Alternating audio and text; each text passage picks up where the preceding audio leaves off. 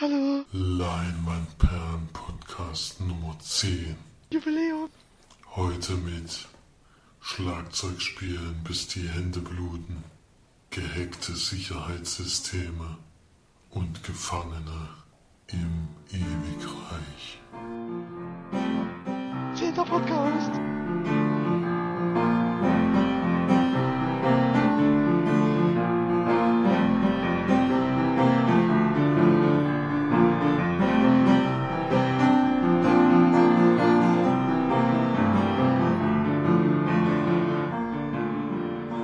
Hallo und herzlich willkommen zu unserem neuen Podcast. Hier begrüßen euch wieder die Margie, der Flori Servus.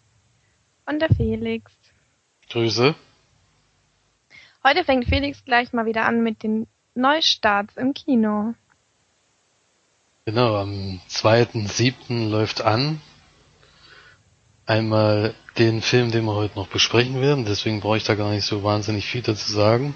Nämlich Insidious Chapter 3 wurde gerade der Sneak gesehen und der Film, auf den wir natürlich schon länger warten und uns auch sehr drauf freuen, ist der Minions-Film, der da auch anlaufen wird. Und ja, die Minions sind auf der Reise, um ihren Bösewichtsboss zu finden und sich ihm anzuschließen. Und leider scheint das gar nicht so einfach zu sein, weil sie ihre Herrscher einfach immer umbringen, unabsichtlich.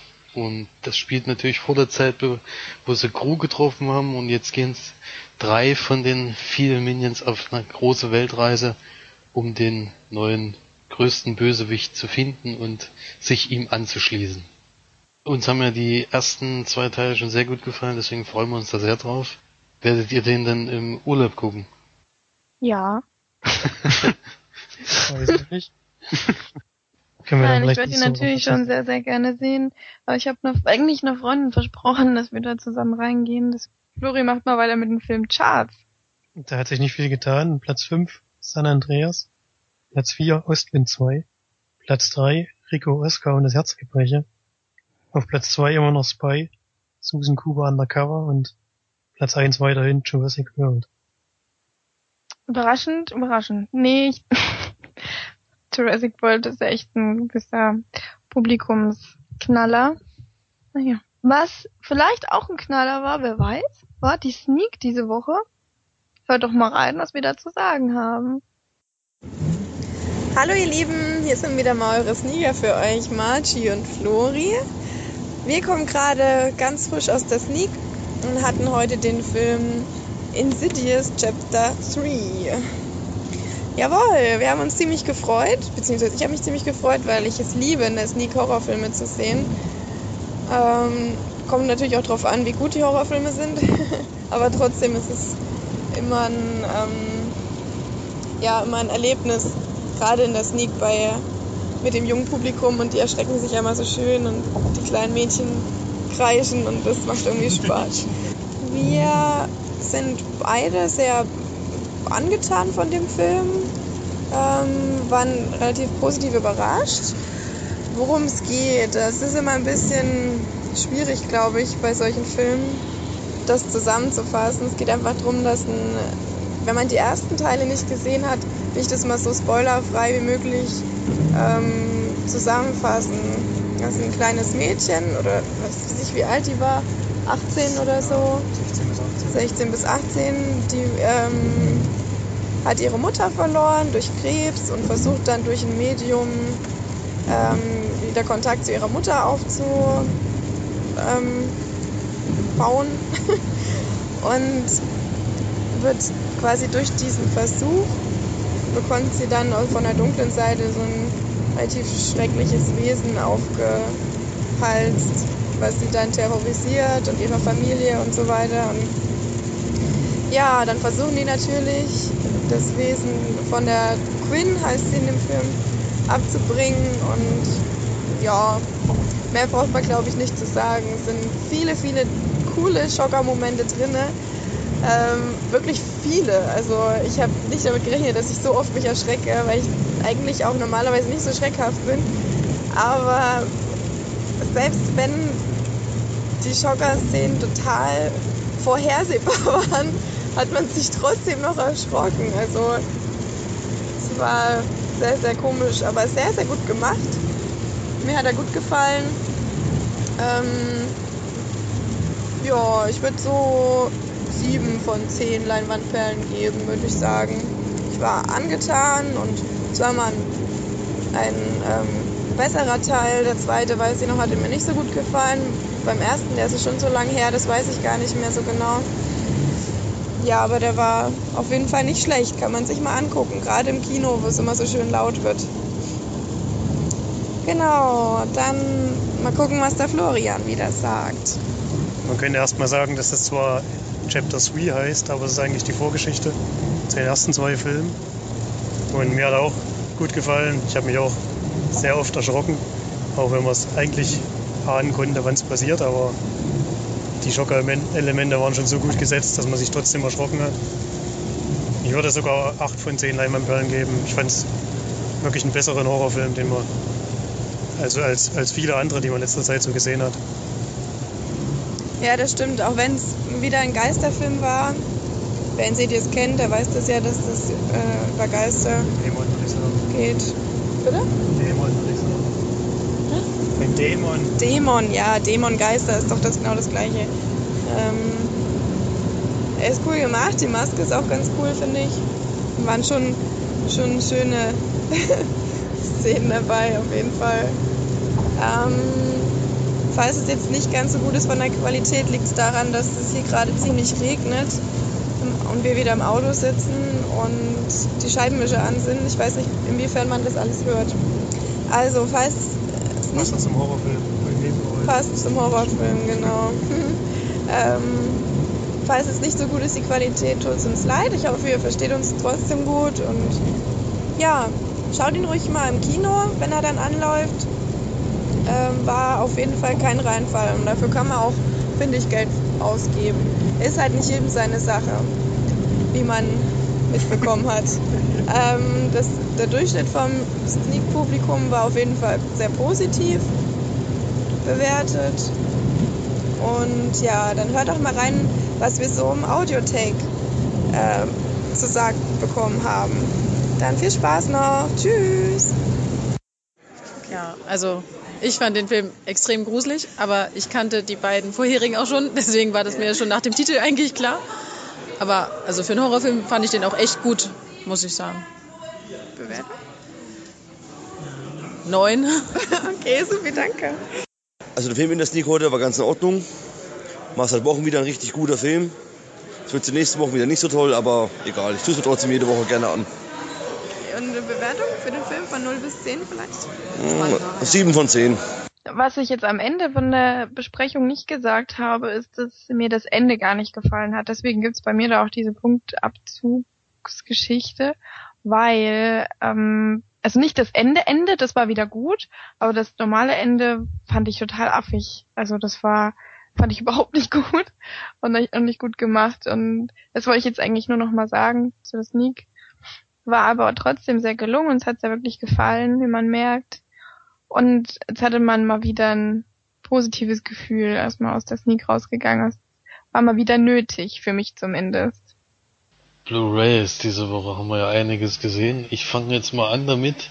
Hab da Camp X-Ray gesehen, ein Film über Terroristen, die in Gu Guantanamo eingesperrt sind. In ein, ja gut, es spielt nicht direkt in Gu Guantanamo, sondern in einem Lager daneben. Das soll jedenfalls nachgestellt werden. Auf jeden Fall ist das nicht in einem, also in so Außenbereichen, so wie es ja wahrscheinlich gewesen ist, sondern in so einem Zellentrakt, der direkt für die gebaut wurde. Und es ist so, dass die Soldaten, die da hinkommen, immer jährlich gewechselt werden, weil die da wohl ziemlich abdrehen oder halt die meisten dann freiwillig wieder gehen. Da wird nur für ein Jahr eingestellt eigentlich. Man kann zwar länger machen, aber die meisten gehen dann. Und kommt da eine junge Frau hin, die erstmal natürlich einen totalen Hass auf diese, diese Terroristen hat, die es spielt ziemlich nah nach dem 11. September und da sind ja wahrscheinlich die meisten in Amerika ziemlich sauer gewesen und haben alle Wut auf diese ausländischen Mitbürger abgelassen. Und die muss dann relativ schnell lernen, dass, dass es vielleicht doch nicht so ganz so die richtigen Leute sind, die sie da eingesperrt haben. Es sind nämlich manche drin, die behaupten, natürlich, dass sie unschuldig sind und unschuldig eingesperrt sind, auch aus völlig verschiedenen Bereichen. Also der eine, mit dem Sam hauptsächlich, äh, hauptsächlich Kontakt hat, zum Beispiel aus Deutschland, aus Bremen und er hat ähm, schon immer gesagt, dass er unschuldig ist und nichts damit zu tun hatte. Und selbst die Amerikaner haben selbst ge äh, ge gesagt, dass er auf jeden Fall unschuldig ist, aber sie können ihn jetzt nicht gehen lassen, weil er ja nur einmal dort ist und sie müssen ihr Gesicht wahren. Und der, den lernst du dann näher kennen und es geht halt hauptsächlich darum, diese Leute zu bewachen, damit die nicht Selbstmord begehen, um die weiterhin zu verhören zu können. Ja, und wie gesagt, mit dem einen freundet sie sich so ein bisschen an und äh, erzählt, er ist halt am Anfang total, ja, er redet halt immer mit ihr, aber immer total schlecht über sie, nennt sie nur Blondie, obwohl sie gar nicht blond ist und macht sich so ein bisschen über sie lustig um seine Wut so ein bisschen zum Ausdruck zu bringen und, und mit der Zeit merkt er aber dann, dass er sich vielleicht doch mit der anfreunden sollte lieber, weil man sich mit der gut unterhalten kann, dann war er sich zu Tode langweilt in dieser Zelle. Und ja, im Endeffekt geht's nur um so kleine Sachen wie er will eine Buchreihe, also die es geht am Anfang darum, dass er die Harry Potter Reihe ziemlich gerne liest, diese Buchreihe. Und es gibt in der Bibliothek Teil 1 bis 6 und den siebten Teil eben nicht. Und er meinte, dass das die Amis mit Absicht machen, um diese Gefangenen noch weiter zu unterdrücken, damit, dass sie das Ende von Harry Potter niemals erfahren können. Und das macht ihn ziemlich verrückt, aber er dreht auch langsam ein bisschen ab. Der ist da auch schon drei Jahre eingesperrt in einer sehr kleinen Zelle, also diese Mini. Und die kommen eigentlich auch fast nie raus. Und wenn sie irgendwie Probleme machen oder sowas, dann werden sie richtig brutal behandelt. Wie zum Beispiel einmal macht er einen Blödsinn, in dem Fall war es wirklich Blödsinn äh, von seiner Seite aus. Als Strafe wird er dann in zwei Wochen lang alle zwei Stunden in eine andere, äh, in eine andere Zelle verlegt. Damit er also nie zu einem großartigen Schlaf kommt und die ganze Zeit nur eigentlich fast am Ende dann fast nur am Zusammenbrechen ist und gar nicht mehr, gar nicht mehr denken und reden kann. Also hauptsächlich geht es darum, wie verbringt diese junge Frau dieses Jahr dort und wie denkt sie vor allen Dingen am Ende dieses Jahres über über dieses Einsperren von Terroristen über Guantanamo. Da sind sicherlich auch welche dabei, die das ähm, verdient gehabt hätten oder um dass jemand verdient hat, äh, ist ja sowieso fragwürdig, aber gibt jedenfalls sehr viele aggressive Menschen dort, die auch ähm, den Hass auf die Amerikaner, den haben sie ja sowieso, schon allein dadurch, dass sie eingesperrt sind, aber sie machen auch nur Probleme und er ist halt eher der zurückhaltende Typ und der gerne reden möchte und erklären will, dass er, dass er halt unschuldig drin ist und nicht verstehen kann, ähm, wie er jemals da rauskommen soll. Und wenn er sowieso niemals freigelassen wird, warum er sich dann nicht wenigstens umbringen kann. Ja, also es ist eher so ein Kammerspiel, würde ich jetzt mal sagen. Denn äh, sie läuft halt immer durch diesen Zellengang. Sie hat, glaube ich, acht Zellen zu beobachten. Muss halt immer in der Runde laufen den ganzen Tag und immer reingucken, dass sie ja nicht die Möglichkeit hat, irgendwann mal unbeobachtet sich umzubringen. Das ist aber schon ein Spielfilm, oder? Keiner. Es ist ein Spielfilm, ja. Es ist keine, keine Dokumentation, es ist ein richtiger Film. Man sieht es dann auch in den Extras. Es gibt, gibt dann so ein Making-of zu sehen, wo man dann auch sieht, wie sie das nachgebaut haben, diesen Zellentag. Also die Hauptdarstellerin ist Kristen Stewart und in Nebenrolle ist dann noch ein, naja, der weiß ich leider den Namen jetzt nicht, aber den kennt man auf jeden Fall, den hat man schon mal gesehen. Die restlichen Schauspieler waren mir unbekannt. Und ja, also ich fand den Film jetzt nicht besonders gut, ich fand ihn jetzt aber auch nicht schlecht. Also ich würde jetzt nicht sagen, hier, den sollte man weglassen. Und Kristen Stewart ist weiterhin keine großartige Schauspielerin leider. Das muss man im Film auch das sagen, weil die kann diese, dieses Gesichtsausdruck von Twilight irgendwie nie ablegen. Sie hat halt auch wirklich nur den einen. Und ja, es ist ein bisschen zu lang, finde ich. Also die anderthalb Stunden sind halt mit so Nebengeschichten, wo sie dann halt eine Party machen und sowas noch gefüllt wurden. Die waren eigentlich völlig uninteressant, weil im Endeffekt ging es eigentlich nur um dieses Gespräch zwischen den beiden, wie sich das über das, über das Jahr entwickeln. Vom Anfang halt völlig abweisend bis zum Ende, wo man fast von einer Freundschaft ausgehen könnte. Aber er kann, äh, sie kann ihm natürlich leider auch nicht helfen, deswegen. aber ist natürlich trotzdem interessant gemacht gewesen und kann man auf jeden Fall mal gucken, vor allem wenn das mal bei einem Streaming-Service vorhanden ist, weil die Extras bestanden leider auch nur aus so einem kurzen Making-of. Dafür lohnt sich jetzt nicht die Blu-ray zu kaufen. Ist eine Direct-to-DVD-Produktion in Deutschland. Ich weiß nicht, ob es in England, äh, in Amerika ins Kino gekommen ist. Aber in Deutschland kam der nur auf Blu-ray raus. Wie viel Leinwandperlen kriegst du? 5 von 10. Nun ist es ja so, dass es ja erwiesenermaßen gab es ja nur bei Vernehmungen ähm, Foltermethoden in Guantanamo. Ist das da auch ein Thema bei dem Film? Also in dem Fall ist es so, dass sie nur eine Wetter Wärterin ist im Endeffekt, die aufpasst und eigentlich nur in den Zellentrakt selbst drin ist und wenn die rausgeführt werden zu irgendwelchen Verhören, bekommt man dann nicht mehr mit, was dann eigentlich gemacht wird. Also es ist nicht Thema des Films, ob die jetzt gefoltert werden oder nicht, sondern eher Thema des Films, wie überleben die die Zeit oder wie gehen diese Soldaten damit um. Für den Mann, der halt in der Zelle saß, hat halt auch gesagt, er ist da schon seit Ewigkeiten drin und jedes Jahr wechselt das Personal und jedes Mal kommen neue und die erst am Anfang, die ersten drei Monate behandeln sie einen wie Dreck und dann wird's langsam besser. Und das ist für die genauso eine Qual, wenn das, wenn das dann jedes Jahr wieder aufs Neue anfängt. Das war's vielleicht zu Camp X-Ray. Und dann mache ich gleich weiter mit einer nächsten Direct-to-DVD-Produktion. In letzter Zeit kommen ja die Oscar-Filme ja alle gerade raus und ansonsten aber nicht allzu viel. Weil in dem Zeitraum startet anscheinend nicht so viel im Kino, so ungefähr vor drei, vier Monaten war das ja. Deswegen gibt's ein paar mehr Direct-to-DVD-Produktionen gerade, die ich mir ausgeliehen habe. Und da kommt jetzt Good People, der ist nämlich gerade erst erschienen und kommt dabei mit sehr vielen bekannten Schauspielern. Das war auch der Grund, warum ich den auf die Leihliste getan habe. Die Vorbericht oder den Text dazu habe ich mir nicht durchgelesen. In Nebenrollen geht's schon mal los mit Omar Sy oder Omar, wie auch immer man ausspricht.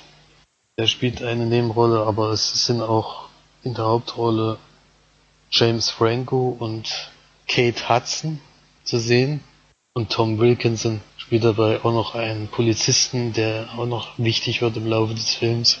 Und es geht darum, dass, dass die zwei Hauptdarsteller, also James Franco und Kate Hudson, sind verheiratet und gehen nach England, weil sie in Amerika die Firma aus, aus finanziellen Gründen in den Bankenzusammenbrüchen äh, in Ruin getrieben wurde, gehen sie nach England, nach London, um dort ein neues Leben anzufangen. Er ist Landschaftsarchitekt und sie ist Lehrerin und halten sich aber nur Graz über Wasser, weil er, weil er halt in England keinen Job kriegt und nehmen dann einen Untermieter auf und der stellt sich aber dann nach kurzer Zeit oder man weiß es eigentlich schon, weil in der ersten Szene des Films sieht man erstmal einen Raubüberfall, wo man den Mann sieht, verarscht seine Mit Miträuber sozusagen und erschießt auch bei der Flucht einen von denen. Die machen natürlich Jagd auf den.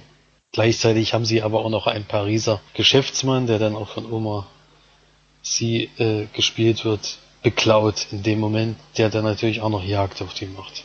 Jetzt nehmen sie den natürlich auf und aus, aus unerklärlichen Gründen, aus jedenfalls ist es nicht klar, weswegen stirbt er. Und sie finden ihn, melden das natürlich gleich der Polizei. Und er wird dann abgeholt und dann durchsuchen sie halt die Wohnung und finden natürlich diese Tasche voller Geld von diesem Raubzug. Und müssen sich natürlich entscheiden, äh, geben wir das der Polizei ab oder geben wir das oder behalten wir das selber, aber eigentlich sind das Leute, die das lieber abgeben würden und nicht behalten würden, aber aus, aufgrund dieser finanziellen Situation, die sie gerade haben, sie haben halt auch nebenbei noch ein Haus gekauft, äh, Haus geerbt von, von seiner Tante, wollen das renovieren und das hat aber den ihr ganzes Vermögen eigentlich verschluckt, weil das fast nicht mehr reno renovierungswürdig ist. Und dann entscheiden sie sich halt eine Woche zu warten. Und wenn sich bis dahin nichts passiert, dann äh, wollen sie es verwenden in kleinen Raten, nur um die Schulden erstmal abzubezahlen. Jetzt kommt natürlich in der ersten Woche keiner und sie machen das und die Polizei kriegt das mit, dass sie auf immer ihre Schulden bezahlen, aber immer nur kleine Beträge, so dass es noch, und sie können es halt noch nachweisen weil er dann einen Kumpel hat, der eine Firma hat, also für ihn arbeitet und dann das in Rechnung stellt, so dass das erklärbar ist. Und die Gangster äh, bekommen das aber auch mit, dass der, dass der Typ gestorben ist und wo der gewohnt hat und jetzt ähm, entscheiden sich halt falsch und sagen, wir behalten das Geld und ja, was für Probleme da kommen könnten, kann man sich ja vorstellen. Sie werden natürlich gejagt und können sich aber auch nicht so richtig an die Polizei wenden, weil sie eigentlich das Geld geklaut haben diese Einbrecher sind halt relativ brutal und ja, gehen da keine Kompromisse ein. Also egal wie rum, eigentlich können sie sich nicht mehr so richtig rauswinden. Ich fand es ein bisschen abgeguckt von vielen anderen Filmen, die sehr ähnlich klingen. Also ist jetzt leider keine neue Geschichte. Ich hatte mir bei den Personen, die da mitspielen, auf jeden Fall mehr erwartet, weil man denkt, die suchen sich schon Filme raus, wo auch was Spannendes passiert. So war es eigentlich ein, ein Thriller, den man schon, also den ich persönlich schon mehrmals gesehen habe. So jetzt nochmal mit anderen Schauspielern. Das ist dann, fällt er bei mir leider ein bisschen durch und würde dann nur drei von zehn Leinwandperlen geben. Und als Extras möchte ich da gleich auch nochmal eine Warnung aussprechen, weil es gibt nämlich keine. Deswegen, äh, wenn man das gucken möchte, wenn man solche Filme mag, dann äh, sollte man auf jeden Fall auf Streamingdienst warten, weil der ist gerade ganz aktuell und kostet auch 15 Euro und dann gibt man 15 Euro aus und hat im Endeffekt nur einen mittelmäßig bis schlechten Film, würde ich jetzt mal sagen. Das sollte man lieber warten, weil den gibt's garantiert ziemlich schnell bei irgendeinem Streaming-Service. Na gut. Brauchen wir, glaube ich, auch nichts zu man Nee, ja da kann man leider keine Fragen zu stellen, weil irgendwie ist sehr das, durchschnittlich. ist das, ist das das, was man schon kennt.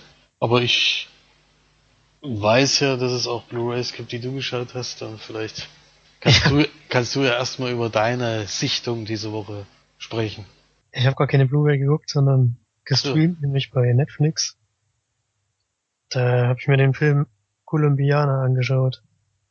Ein Action-Thriller, würde ich mal sagen, aus dem Jahr 2011. Regie hat geführt Olivier Megaton, oder wie der ausgesprochen wird. Schon mal ein sehr interessanter Name. Und in dem Film, also Zoe Saldana spielt die Hauptrolle. Und am Anfang des Films sieht man ihren Charakter als junges Mädchen, die ein Kind ist von einem, ähm, also ihr Vater arbeitet für, arbeitet für so einen Kartellboss in Kolumbien und möchte gerne aussteigen. Und da sieht man die zwei, wie sie sich unterhalten und also den Boss und den Vater und es klingt auch so, als würde er ihn, gehen lassen, aber im Endeffekt kommt es natürlich so, wie es meistens ist.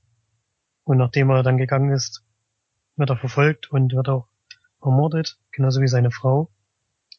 Und das Kind kann aber sich durch ein Fenster, glaube ich, retten und hat von ihrem Vater vorher noch was zugesteckt bekommen, nämlich Informationen über das Kartell. Und damit geht sie dann zum FBI, glaube ich. Denke ich mal. Gibt denen diese Informationen und darf deswegen dann auch in Amerika einreisen. Er büxt dann dort aber wieder aus und schlägt sich so durch bei einem Bekannten ihres Vaters, wächst dort auf und ähm, ihr ganzes Ziel ist eigentlich nur Rache an dem Drogenboss und dann arbeitet sie auch auf das Ziel hin, wird zu einer professionellen Killerin und naja, wie es dann weitergeht, kann man sich ja denken, sie geht dann gegen alle Männer in dem Kartell vor und da bleiben auch nicht viele übrig, sag ich mal. also wie man schon an der Zusammenfassung gehört, total klassische Geschichte, total klassischer Actionfilm. Er ist nicht schlecht gemacht, sage ich mal, optisch sieht er gut aus. Wurde auch mitproduziert von Luc Besson. Und das sieht man dem Film auch ein bisschen an. Aber die Geschichte ist halt wirklich schon 20.000 Mal gesehen. Nix Neues. Keine Ahnung, Zoe Saldana, die, die Kämpfe sehen gut aus, aber sie hat, glaube ich, bei keinem Kampf auch nur einen Kratzer oder sowas. Was ich auch ein bisschen seltsam fand. Und, also ich kann den Film nicht wirklich empfehlen. Absoluter Durchschnitt für mich. Dann habe ich alles schon, keine Ahnung, wie oft gesehen und deswegen gibt's auch nur vier von zehn Leinwandperlen von mir. Keine Spannung. Alles, was kommt, weiß man eigentlich schon und deswegen kann man den nicht wirklich weiterempfehlen zum Gucken. Leider. Schade.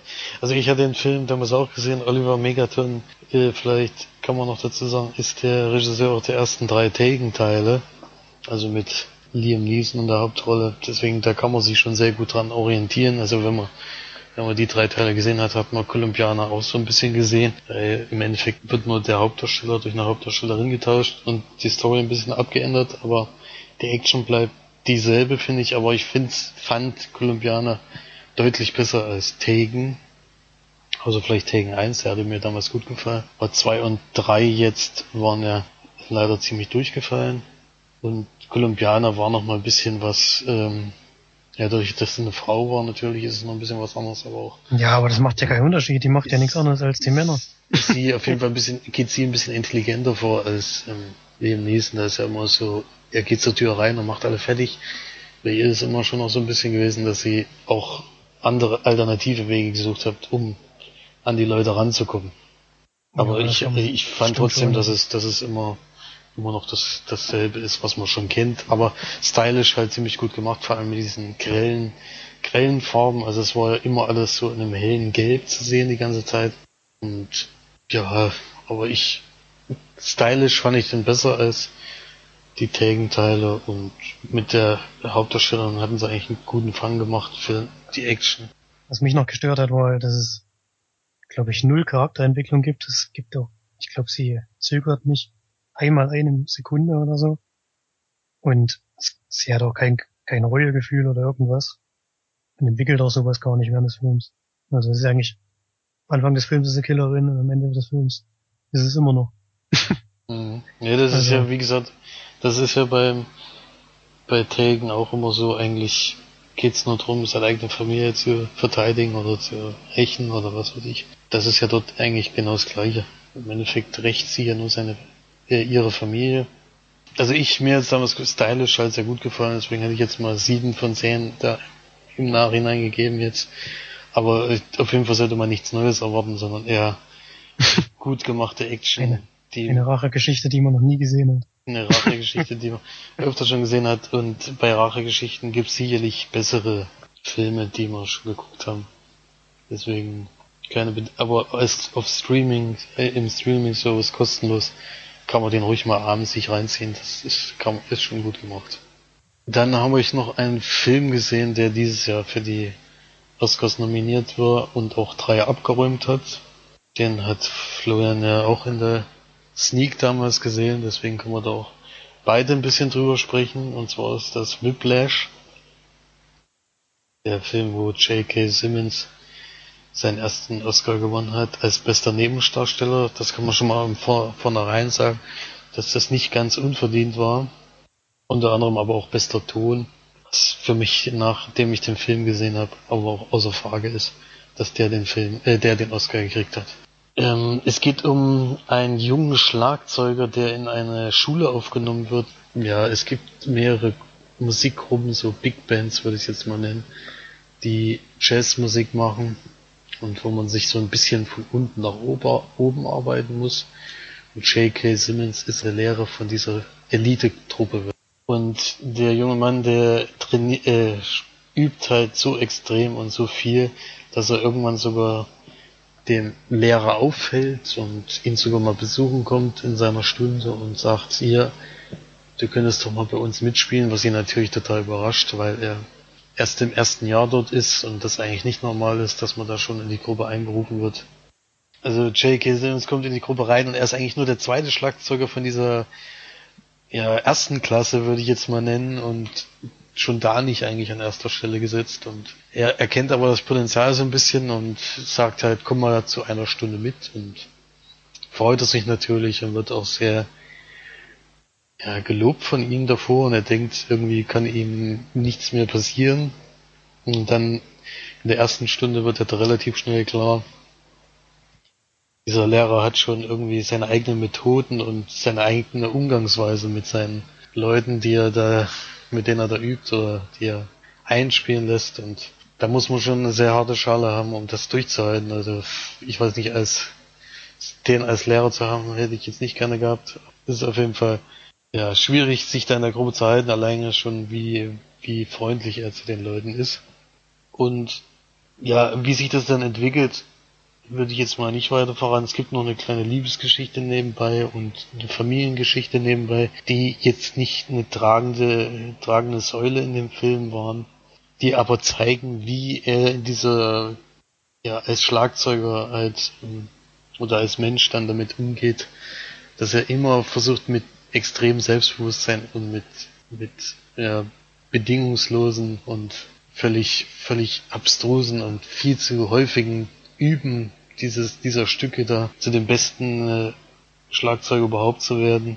Es erreicht dann immer weiter Extreme Und das lässt er auch an der Familie und an der Freundin aus. Und der Film hat einige Wendungen, mit denen ich überhaupt nicht gerechnet hatte. Also, und Szenen, wo man sich echt den Kopf reibt und denkt, das kann doch jetzt nicht wirklich passiert sein, aber es ist passiert. Aber die Wendungen waren immer so, dass es mich überrascht hat und es gibt ein opulentes Ende, würde ich jetzt mal sagen, was mir sehr gut gefallen hat. Darüber kann man sich sicherlich streiten, ob das, ob das jetzt sinnvoll ist oder realistisch ist, aber in dem Fall würde ich jetzt einfach mal sagen, es sollte einfach nur herausragen und es sollte nochmal am Ende so ein, ja, so ähnlich wie bei das Konzert nochmal so richtig einen draufsetzen. Was mir nicht so, also der einzige Kritikpunkt, den ich so an dem Film jetzt hätte, wäre bei diesen extrem schnell Trommelszenen, die da sehr häufig vorkommen. Zum Beispiel, wenn er übt, diese Szenen werden ja öfters gezeigt in so einem kleinen Räumchen, dann spielt er immer so ein extrem schweres Stück, wo er extrem hohen Tempo, Tempo trommeln muss und das hört man irgendwie schlecht raus. Da hört man eigentlich immer nur noch einen durchgängigen Ton und man hört irgendwie keinen Unterschied mehr zwischen den zwischen den Schlägen, weil es so schnell geht, dass es ja, das ist eigentlich ja nicht mehr erkennbar war, ob da jetzt irgendwie noch ein Rhythmus oder eine Melodie dahinter ist oder sowas. Aber ansonsten finde ich, dass, dass ich da fast meine Meinung zu Imitation Game nochmal hätte revidieren müssen. Wegen dem ja eigenen Oscar-Favoriten, den ich da geben würde, aber ich würde sagen, die sind beide hätten es auf jeden Fall verdient gehabt. Also ich bin echt begeistert von dem Film und empfehle den jedem mal anzuschauen. Ich fand ihn großartig. Ich würde in fast allem zustimmen, nur mir persönlich als Ende nicht gefallen. Ähm, ist auch mein einziger größerer Kritikpunkt an dem Film. Der Schluss ist bei mir nicht so gut angekommen. ich hätte mir da was anderes gewünscht, aber gut. Da bin ich vielleicht ein bisschen alleine mit der Meinung. Aber dazu stehe ich dann auch. Ich kann jetzt nicht verraten, warum, weil dann würde ich ja spoilern. aber es gibt natürlich auch einen Grund, warum mir der Schluss nicht gefällt. Aber den kann ich jetzt natürlich hier nicht kundtun. Ich war damals bei 8 von 10 Leinwandperlen. Ich bin bei 9. Aber diesmal gebe ich mal keine Prognose vorher ab, ob das jetzt der beste Oscar-nominierte Film war, weil da habe ich ja mit ich letztes Mal schon fast falsch gelegen und der ist der letzte, der mir jetzt daraus aus dieser Reihe noch fehlt, ist Selma. Der erscheint erst Mitte Juli. Also warte ich mal noch ab, ob da vielleicht noch was Besseres kommen könnte, aber ansonsten bleibt das erstmal noch bei Imitation Game und wollte dann jetzt noch was zu einer weiteren Direct-to-DVD-Produktion sagen, nämlich Unknown Caller. Es ist ein Thriller aus Amerika, der empfohlen wurde von der unglaublichen Zeitung Kino News, die bei McDonald's immer kostenlos ausliegt. und ja, deswegen habe ich jetzt den Film nicht ausgeliehen, sondern weil ich mich vertan habe, aus Versehen beim Ausleihen, weil ich hatte mich nämlich schon gewundert, weil es kam ja in den USA der Film Unknown User. Und der ist ja ziemlich durch die Decke gegangen in den USA und der ist ja in Deutschland noch gar nicht, gar nicht ins Kino gekommen und dann habe ich gedacht, vielleicht hat er gar keinen Kinostart und kommt nur auf Blu-ray und DVD raus und habe den deswegen auf die Leihliste getan. Dabei hieß der Unknown User, nicht Unknown Caller. Naja, hatte ich jetzt einen anderen Film, als ich gewollt habe, aber das ist ja nicht so schlimm es geht einfach darum, dass ein Mann, der ja ein Geschäftsmann nach Hause kommt und hat ein riesen Geschäft abgeschlossen und kommt zu Hause an und sein Haus wird gerade wurde gerade neu eingerichtet vom vom Überwachungssystem her durch so ein ganz extremes, wo alles dann von Hand aus steuern kann und wo alles natürlich mit Kamera überwacht ist. Die Einbruchgefahr extrem ge gesenkt wurde und nachdem er aber in diesem Haus angekommen ist und sein, seine Tochter auch gerade zu Besuch kommt, die Eltern sind getrennt, meldet sich ein Mann, der sagt, ähm, ich habe mich in dieses System, was du dir hast einbauen lassen, reingehackt und wenn du jetzt dieses Haus verlässt, stirbt jemand, den du kennst. Und wenn du auflegst, natürlich auch. Und im Endeffekt stellt er nur die Frage, wer bin ich und gibt äh, jeweils einen Hinweis, der ihn an das Ziel bringen soll. Und wenn er das nicht schafft innerhalb von zwölf Stunden, dann hat er auch noch eine Bombe im Keller äh, platziert und wenn diese Zeit abläuft, geht diese Bombe hoch. Also egal, ob du jetzt das Haus verlässt oder die Zeit ablaufen lässt, das wird leider dazu führen, dass du sterben würdest. Er muss natürlich jetzt diese Rätsel lösen und muss natürlich versuchen, dass kein weiterer in dieses Haus reinkommt. Und Ja, er darf auch keine E-Mails oder Anrufe nach draußen tätigen oder SMS verschicken. Das wird er alles mitkriegen, weil er hat wirklich äh, die Kontrolle über das ganze System und kann in jeden Raum reingucken und auch alle technischen Sachen im Haus überwachen. Ja, er muss halt versuchen, irgendwie rauszukommen und rauszufinden, wer hasst ihn eigentlich so sehr, dass er ja jetzt so abgestraft wird. Das klingt erstmal nicht so wahnsinnig uninteressant, würde ich jetzt mal sagen. Ist jetzt nichts Neues, was irgendwie das Genre Solar neu erfindet. Aber so ein Kammerspiel-Szenario mit Horrorelementen ist ja eigentlich gar nicht so schlecht. Großer Nachteil bei dem Film ist auf jeden Fall diese deutsche Synchronisation, weil die ist völlig daneben gegangen. Also wenn, dann sollte man den auf Englisch gucken. Und schlimm finde ich auch diese ja, Sache mit Wer bin ich, weil das sagt er ungefähr bei jedem Telefonat bestimmt 20 Mal. Das hätte man immer nicht begriffen, dass er das wissen will. Und die Rätsel sind auch völlig. Also Im Endeffekt sind es gar keine Rätsel, sondern er ruft immer nur irgendeinen Namen rein. Dann soll er sich irgendwie dran erinnern, was, was er mit dem Namen jetzt zu tun hat und wer damit gemeint sein könnte. So ein Film läuft ja immer nur darauf hinaus, dass es am Ende wichtig ist, wer es ist und warum er es gemacht hat. Dass am Ende noch so einen Mega-Twist gibt, mit dem du gar nicht gerechnet hast, dass vielleicht noch andere Leute darauf Einfluss hatten. Aber wie das dann aufgelöst wird, ist einfach nur mega enttäuschend. Also das war so langweilig und so belanglos, dass der Film leider komplett durchfällt und vielleicht noch hier ein Punkt für die Idee an sich gibt oder für eins, zwei intelligente Dinge, die der User, äh, der Unknown Caller gemacht hat. Aber viel mehr kann ich da eigentlich gar nicht dafür geben. Das kann ich nicht empfehlen. Ist, ist echt schade. Das Setting klingt eigentlich wirklich interessant. Ja, so, das, was, was machen können. Ich dachte dann auch mit der Zeit, irgendwie hätte man da viel draus machen können und was wird dann ziemlich schnell klar nach diesen ersten Telefonaten, dass es irgendwie nicht so ein Rätsel-Dings ist, wo man jetzt sagen könnte, ja, jetzt ist es spannend, diesen Rätseln zu folgen und vielleicht kann man auch selber so ein bisschen mitdenken oder was will ich. Aber es ist dann halt manchmal ruft er einfach nur einen Namen rein, ja, erinnere dich an Penelope oder sowas. Oder denk mal an die Zeit, äh, wo du noch ein kleines Licht warst oder sowas es ist nie irgendwie sowas, wo du selber denken kannst, äh, ja, das könnte ich jetzt auch mal rausfinden. Hätten es lieber, ich weiß nicht, man hätte es sicherlich besser gestalten können, die ganze Geschichte. Viel interessanter und die Auflösung ist dann wirklich völlig schwachsinnig. Also, tut mir echt leid, da hätte man sich viel mehr einfallen lassen können. Und, also, muss man auf jeden Fall nicht gesehen haben. Extras gibt's da keine. Das ist ja der Film, der, der bei dem ich da auch nochmal darauf hinweisen muss, dass der sich wieder nicht lohnt. Allerhöchstens auf einen Streaming-Service angucken und dann aber ohne Erwartung rangehen. Diese ersten Minuten sind noch ganz okay und interessant, aber spätestens dann, wenn die, die Telefonate anfangen, dann äh, baut der Film immer weiter ab und am Ende verliert er dann leider völlig. Hätte, hätte besser werden können, ja. Also bin ich weiterhin gespannt auf Unknown User. Der wird jetzt demnächst erst ins deutsche Kino kommen, deswegen hätte man sich auch denken können, dass der das nicht ist.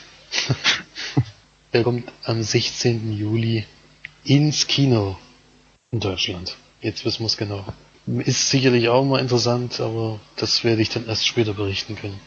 Jetzt habe ich allerdings völlig vergessen, von den Extras von Whiplash zu sprechen. Das ist nämlich der Vorteil, den ich gegenüber Florian hatte. Ich konnte mir ja noch Extras anschauen und die sind da gar nicht so kurz geraten, denn es gibt kein Making-of, was irgendwie interessant war, weil es wird mit ganz vielen Schlagzeug bekannten Schlagzeugern gesprochen, die den Film gesehen haben und mit unterstützt haben.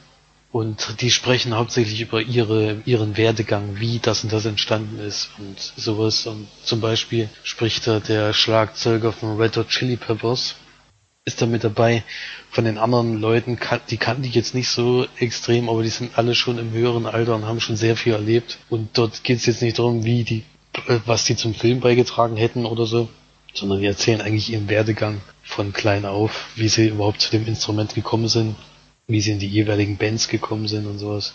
Ist sehr interessant gewesen. Also kann ich nur empfehlen. Vielleicht für die, die sich mit Musik noch ein bisschen mehr auskennen, die werden da auf jeden Fall auf Leute treffen, die sie kennen. Ich kannte jetzt nur den von Red of Chili Peppers und noch einen. Der kam mir auch bekannt vor. Die, die Band war mir aber nicht so geläufig. Das, da lohnt sich auf jeden Fall das anzugucken, weil das geht 40 Minuten. Ich fand sehr interessant.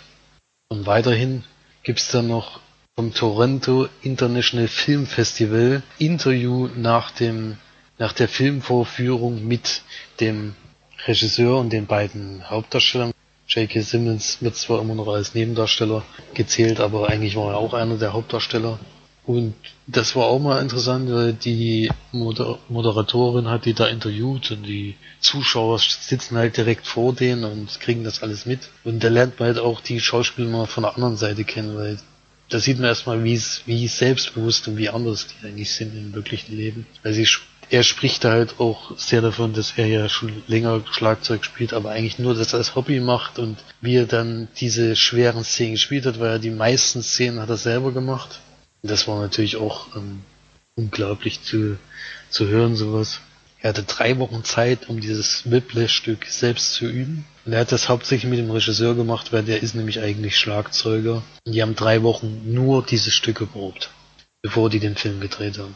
Was auch interessant ist, ist, dass Whiplash eigentlich eine Langfilmversion ist von einem Kurzfilm, der 2013 erschienen ist. Und der ist komplett auch nochmal drauf auf der Blu-ray, den habe ich mir auch nochmal angesehen. Da spielt sogar J.K. Simmons auch schon mit, allerdings nicht der Miles, wie heißt er jetzt? Miles Teller. Teller.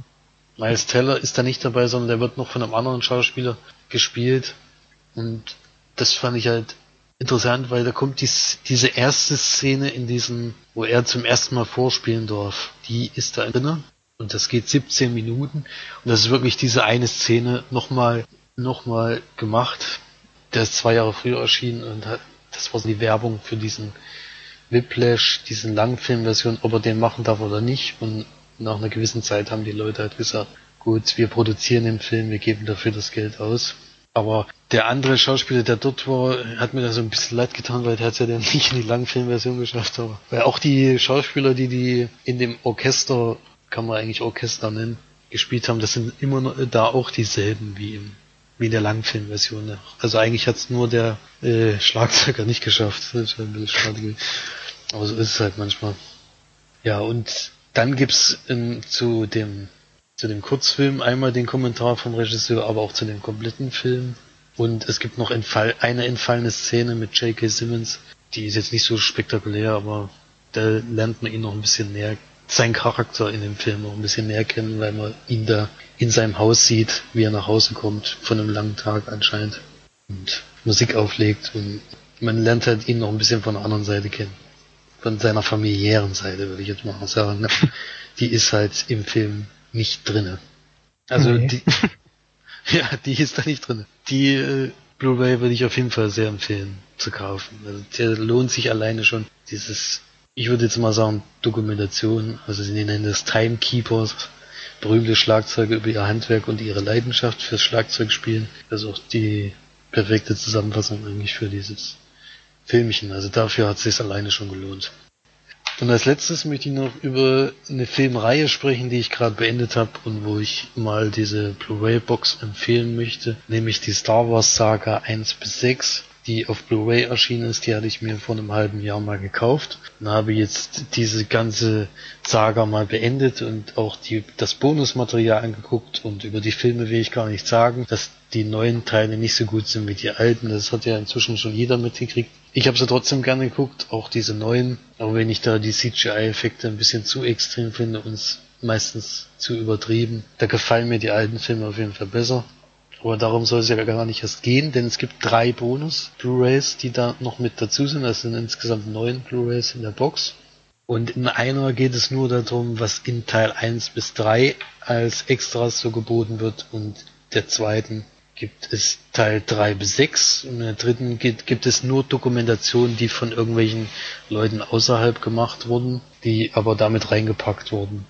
Auf der ersten Blu-ray Teil 1 bis, also Episode 1 bis 3 sind fünf Stunden Extras, die beinhalten unter anderem Interviews mit den, mit den Hauptdarstellern, aber vor allen Dingen auch ganz viele Szenenbilden, ja, wie will man es nennen, also die ganzen Modelle und sowas sind da alle ganz nah eingestellt. Also wenn man sich mal nicht satt sehen kann an irgendwelchen tollen Einstellungen, die dort gemacht wurden, vor allen Dingen von diesen Flugzeugen, die sind alle, alle möglichen Stellen sind da als Modell nachgebaut worden, also um das auch CGI-mäßig anscheinend besser nachzumachen. Und die werden da alle ins Detail wirklich gezeigt, also wo richtig rangezoomt wird an bestimmte Stellen, die man im Film gesehen hat. Und also wenn man mal Lust hat und Zeit hat, sich viele Extras anzuschauen, kann ich diese zwei ersten Blu-rays, extra Blu-rays auf jeden Fall empfehlen. Bei der zweiten Teil 4 bis 6 ist es, finde ich, sogar noch ein bisschen besser, weil die damals natürlich nicht diese CGI-Effekte zur Verfügung hatten und was auch lustig ist irgendwie, das kann man sich auch irgendwie nicht so richtig vorstellen. Die sind damals in Marokko, Marokko gewesen und haben dieses Wüstenstadt, die da gezeigt wird, unter anderem das Haus, wo Luke Skywalker am Anfang bei seinem Onkel wohnt, wurde ge komplett gebaut und auch äh, nach nachgestellt und auch das Dörfchen, was da daneben stand und sowas, ist alles dort gebaut worden und ja, gedreht. Und jetzt, wo die nach den zig Jahren wieder hinkamen, steht die Sachen halt auch noch, nur dass da inzwischen Leute eingezogen sind, die da ein richtiges Dörfchen drumherum gebaut haben, aber alles von den damaligen noch mitnutzen. Also dieses Häuschen, was sie da reingebaut hatten. Oder ein Tor, ist halt so ein Garagentor jetzt inzwischen und so, ist das war schon sehr witzig, dass die dann nach langer, so langer Zeit dahin gehen und immer noch die Sachen wiederfinden gibt nämlich da einen leidenschaftlichen Fan und auch Fotografen, der alle zu allen Orten gereist ist, wo damals gedreht wurde und Fotos gemacht hat und denen das dann nochmal zeigen konnte. Und die konnten das alles gar nicht so richtig glauben. Und ja, und bei dem alten Teil ist vor allen Dingen toll, dass die dieses Modell von dem Todesstern, der danach gebaut wurde, diese Oberflächen, wie diese Szenen gemacht werden, wo diese Flugzeuge ganz knapp über der Oberfläche vom Todesstern langfliegen. Also großartig, alles mal sowas zu sehen im Detail. Wenn man nicht genug extra sehen kann, da ist auf jeden Fall mehr als genug zu, drauf und kann man nur empfehlen, dieses, diese Edition mal zu kaufen. Und was mir aber auch noch besonders gefallen hat, ist, ist dieses Dokumentar Blu-ray. Da sind nämlich sechs Dokumentationen drauf, die mal eine halbe Stunde, mal eine Dreiviertelstunde gehen. Und die beschäftigen sich mit ganz vielen unterschiedlichen Themen, also entweder mit den alten Filmen, mit den neuen Filmen. Was mir aber besonders gefallen hat, ist eine Dokumentation über Sketche über Star Wars oder Star Wars Verarsche. Und da haben sie halt äh, von langer Zeit halt diese ganzen Sachen gesammelt und haben die alle draufgepackt. Teilweise sind das Werbespots oder oder ja Sketche oder Lieder, die gesungen wurden an alle möglichen Stellen. Zum Beispiel ist auch die Stelle von How I Met Your Mother drauf, wo es um Star Wars geht. Oder also man findet viel wieder, was man auch selber schon mal gesehen hat, aber man sieht auch viel Neues, was sehr witzig ist. Das ging dann sogar ungefähr 90 Minuten. Auch ein legendärer Saturday Night Live Auftritt von Natalie Portman, der ist auch mit drauf enthalten. Also sollte man wirklich Star Wars Freund sein und sich sowieso auf diesen neuen, auf die neue Saga vorbereiten wollen, kann ich da auf jeden Fall diese Saga bedenkenlos empfehlen. Ist allerdings eine teure Variante, also wenn man die auf Blu-ray holt, kostet die ungefähr 80 Euro.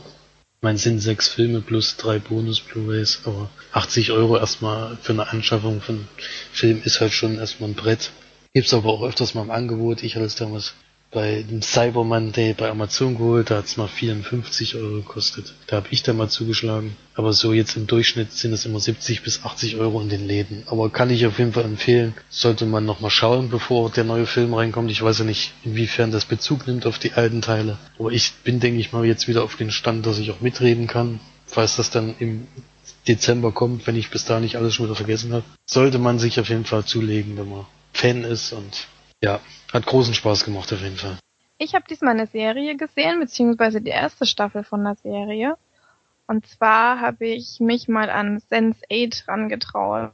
Kurz zusammengefasst, es geht um acht verschiedene Personen, die in acht verschiedenen Städten wohnen, die nichts miteinander zu tun haben. Ach so, und auch in acht verschiedenen Ländern natürlich. Ähm, sprechen normalerweise nicht dieselbe Sprache und haben ganz unterschiedliche Kulturen und ähm, ja, führen sehr unterschiedliches Leben. Und diese acht Personen sind miteinander verbunden.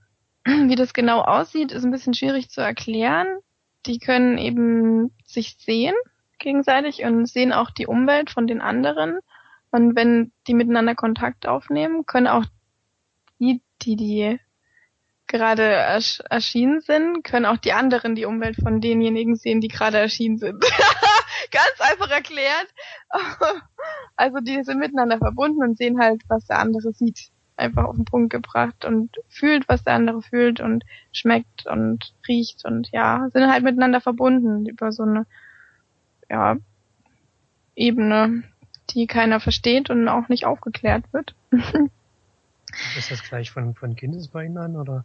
Nee, das passiert, das passiert zwischendrin einfach mal. Also das, das hat einen Grund, einen bestimmten.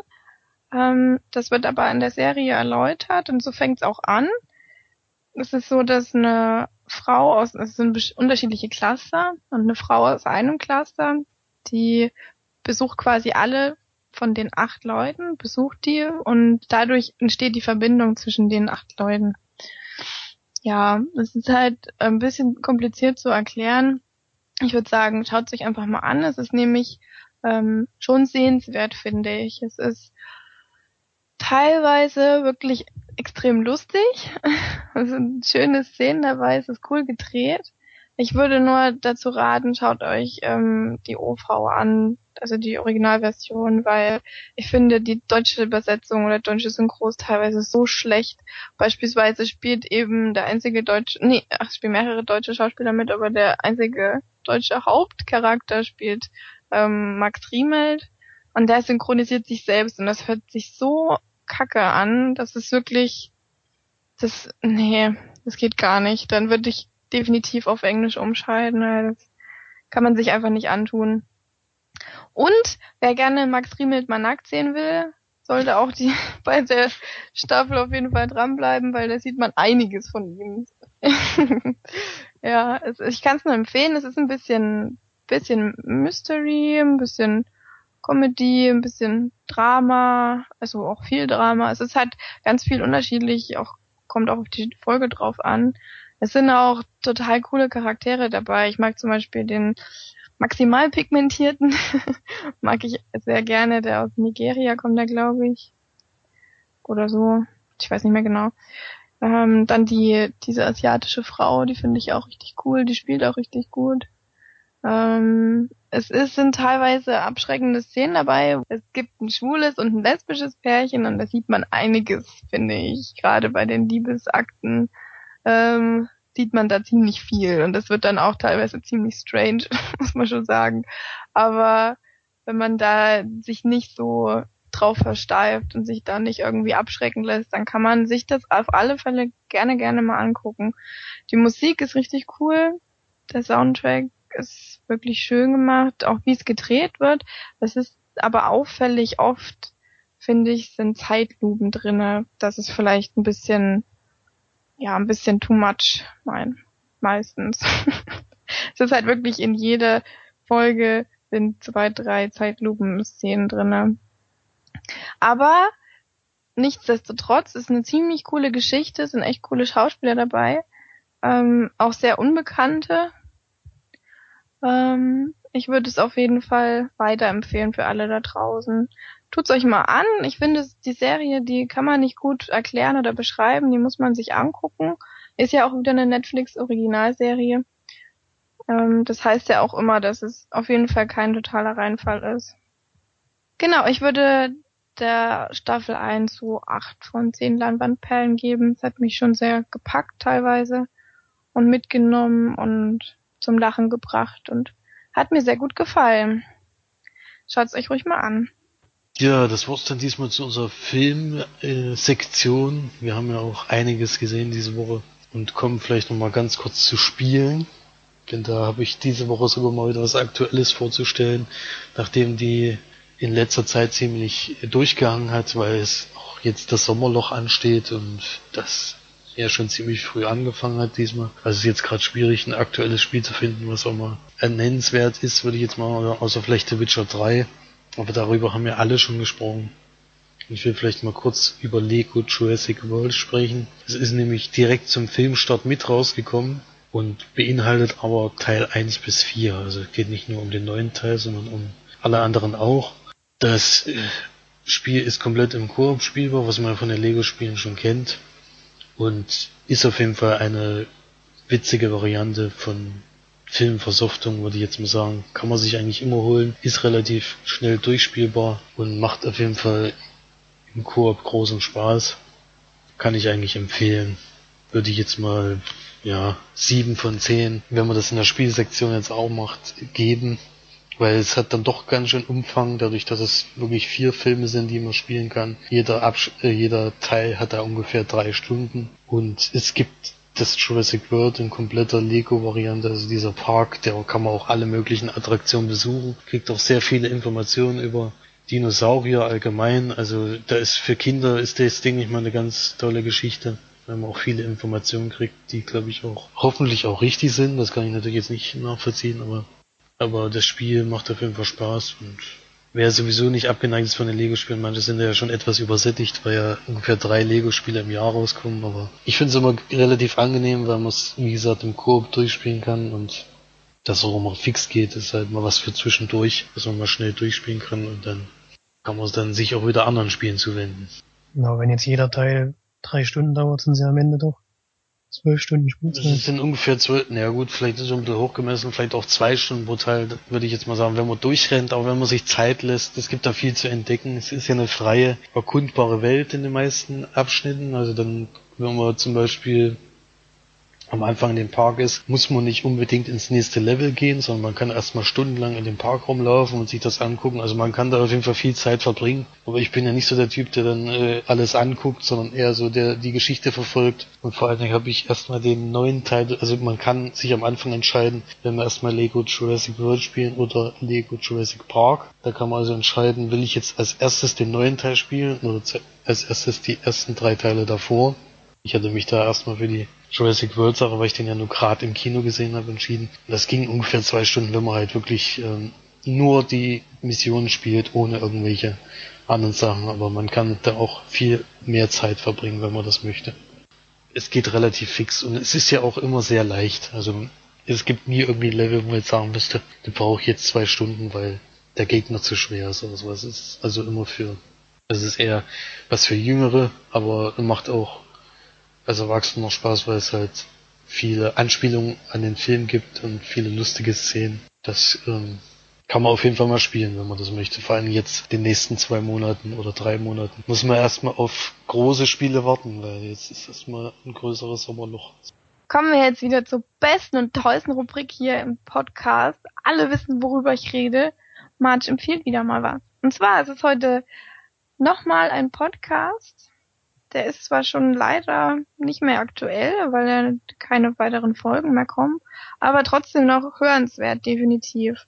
Und zwar rede ich da über ein Mops kam in die Küche. Das ist ein Podcast über zwei Frauen, die sich treffen, miteinander quatschen und ähm, über ihre Liebesgeschichten, Affären und äh, Probleme und ja, alles mögliche reden. Gibt 19 Folgen. Ähm, ist sehr witzig teilweise. Ist auch interessant, ist nicht nur so ein komisches Rumgeflenne von irgendwelchen Verflossenen, sondern die sind eben auch schon ein bisschen älter und haben schon relativ viel Erfahrung gesammelt und geben die so preis. Und sie machen das aber auf eine ganz lockere und lustige Art, deswegen kann man das gerne mal anhören. Dann bedanken wir uns wieder, dass ihr alle wieder eingeschaltet habt. Wir freuen uns ganz sehr, besonders weil das heute unsere zehnte Folge war und wir total überrascht sind, dass wir überhaupt schon so viel gemacht haben und nicht schon vorher abgebrochen haben, weil keiner zuhört. Aber es ist ja wirklich nicht so. Es gibt ja, wir sehen ja die Downloadzahlen und wir finden das jedes Mal wieder toll, wie viele wieder mal eingeschaltet haben und ja, freuen uns da echt immer total und deswegen ist es auch was Besonderes für uns, dass es jetzt die zehnte Folge ist und nächste Woche müssen wir mal schauen, ob wir es schaffen mit aufnehmen. Wir werden auf jeden Fall versuchen, alles Mögliche in die Wege zu leiten, um einen Podcast zu starten. Direkt vom Weil- Ostseestrand natürlich. Genau, direkt vom Ostseestrand, weil nämlich der Floriburi und die Machi Bachi fahren in Urlaub. Heute Nacht geht's los. Heute, wir nehmen gerade auf am Mittwoch. Und ja, wir fahren oft an die Ostsee und gucken uns Hamburg und Lübeck und alles an, machen mal einen Geschwisterurlaub und hoffen, dass wir euch ein bisschen was von der Ostsee mit in den Podcast reinbringen können. Mal schauen. Wenn nicht, wir setzen uns irgendwo im Internetcafé oder irgendwas. Wir werden schauen. Irgendwie schaffen wir das schon. ich bin da optimistisch. Na dann, auf hoffentlich ein neues bis nächste Woche zum elften Podcast, zum Urlaubspodcast. Und dann bis bald mal wieder. Tschüss. Tschüss.